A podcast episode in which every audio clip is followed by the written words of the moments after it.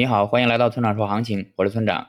现在是北京时间四月十二日的上午八点零九分，BTC 即时价格五九九七七。我们先来看一下今天的行情，继前天向上突破后，昨天 BTC 收了根十字星，多空双方势均力敌。但从前一天上攻的气势上看，多军还是更强一点的。预计后市在盘整之后就会创新高。结构上，目前下方的防守位置已经上升到了五万八千点附近，后市想要继续拉升的话，最好不要跌破这里。另外，昨天又有一点二万枚 BTC 从 Coinbase 上被提走，说明仍有人继续在囤币。不过这并不预示着马上就会上涨，也有可能震荡洗盘后再拉升。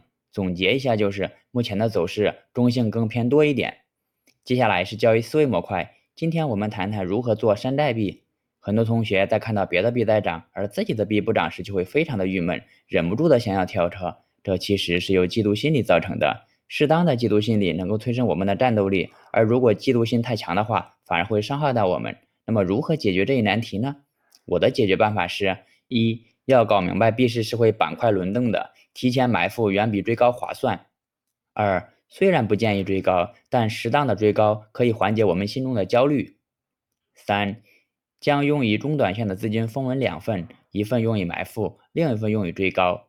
以上是我面对踏空时的解决方法，当然这里的踏空是有引号的，可能不会适合所有人，但我还是希望能帮助到一部分人。如果你也有同样的焦虑，不妨试一试我的方法。